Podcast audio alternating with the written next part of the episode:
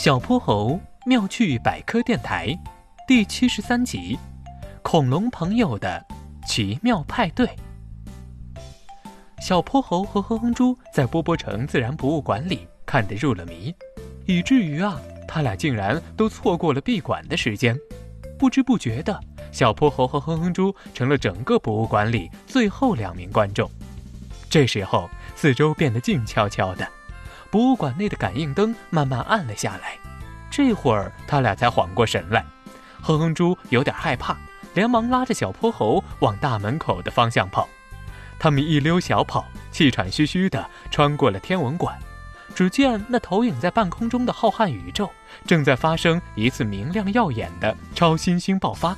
然后他们又跑过了植物馆，里面的花草树木正在演绎着生根。发芽、开花、结果的生命历程，真是太神奇了！哼哼猪连连大声赞叹。他俩不敢停下脚步。正当他们在郁郁葱葱的丛林中穿行时，忽然一个大蟒蛇一样粗、两三层楼那么高的长脖子，呼的一声从天而降，横在了他俩前进的路上。哼哼猪吓得妈呀一声大叫，像刹车一样停下了脚步。然后躲到了小泼猴身后，两个人一起连连后退。两位小朋友，不要走嘛！现在是下班时间，和我们一起玩吧。那个长脖子上一个圆圆的、肉肉的大脑瓜子，就像一颗巨大的鹅卵石，朝他俩探了过来。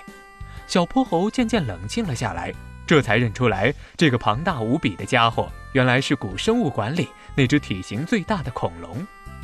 这时候，在它的周围，异特龙、剑龙、翼龙、小盗龙也像是苏醒了一样，摇晃着身躯，伸着懒腰，左摇右摆地动了起来。他们渐渐围了上来，瞪着好奇的大眼看着小泼猴和哼哼猪。个头小小的小盗龙一下子跳到了剑龙的背上，剑龙的背上有很多像矮栅栏一样的古板，小盗龙在上面玩起了跳小桥的游戏。憨厚的剑龙扭头看着他，鼻孔呼哧呼哧冒着气，笑了。哦！异特龙大叫了一声，他脑袋大大的，满嘴的獠牙，样子看上去就像霸王龙一样凶恶。终于有一天，我们要去博物馆外面好好看看，这地方待的好憋闷呀！快别瞎说了！贸然跑出去，吓坏了小朋友，回头你又要难过的哭哭啼啼好几天了。翼龙飞过来，落在旁边的一棵梭罗树上，一边用翅膀遮着嘴巴咯咯的笑，一边跟他说：“哎呀，终于下班了，陪小朋友们玩了一天，我也累了，该让我好好轻松一下了。”鹦鹉嘴龙从远处围过来，用两只小爪打着响指。吹起了口哨，一副悠然自得的样子。其他恐龙们也都调皮地走来走去，又唱又跳，就像一场热闹非凡的大派对。小泼猴和哼哼猪都看呆了，他们太喜欢这些恐龙朋友了。这真是个奇妙的夜晚。喂，我的恐龙朋友们，据我了解，你们恐龙家族可庞大了，有三四十种那么多吧？哼哼猪看着载歌载舞的恐龙们，他想和他们做朋友，谁知那头体型最大的恐龙却一脸的不屑。什么三四十种？我们恐龙家族从大概两亿多年前的三叠纪就已经在地球上出现了，统治地球长达一亿七千万年呢。我们的种类少说也有上千种，天上飞的。水里游的，地上跑的，应有尽有。地球上所有的大洲，包括南极洲，都有我们的足迹。大的超过四十多米，有四辆大巴车那么长；小的只有蜜蜂那么大，形形色色、千奇百怪的模样，保准你连想都想不到。哼哼猪听得傻了眼，一声不吭地看着大恐龙。哦，对了，小胖猪，你知道我是哪一种恐龙吗？大块头瓮声瓮气地问哼哼猪，哼哼猪眨巴着眼睛没吭声。小泼猴想了想，连忙在一旁回答：“嘿嘿，你就是大名鼎鼎的黄河巨龙吧？您的化石最早是在离波波城不到八百公里的地方发现的。据我了解，黄河巨龙还有阿根廷龙、普尔塔龙是恐龙家族里体型最大的恐龙。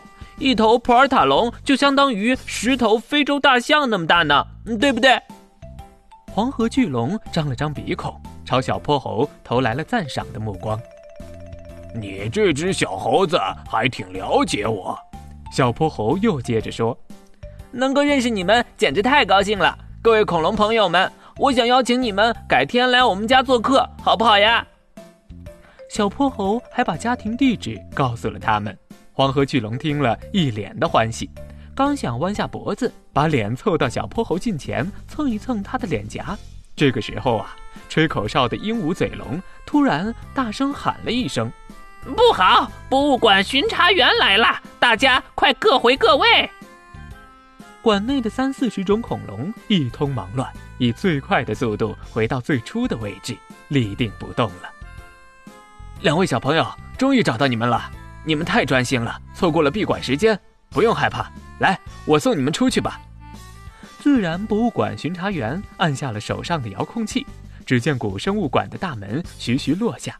门帘上写着几个大字：“高仿生史前动物互动巡回展览。”小泼猴和哼哼猪似乎有点明白了。小泼猴和哼哼猪已经开始想念他们的恐龙朋友了。在出去的路上，他们恋恋不舍的，不时的悄悄回过身来，跟博物馆里的恐龙大家庭挥手告别。小泼猴妙趣百科，一天。一个小知识。如果你喜欢小泼猴，想和我成为好朋友，一定记得点击订阅哦。同时，非常欢迎大家在节目下方留言，把心中的大问题、小问题告诉小泼猴，我们会从中挑出好玩有趣的来做解答和分享。被挑中问题的小朋友还会有一件小礼物送给你哟。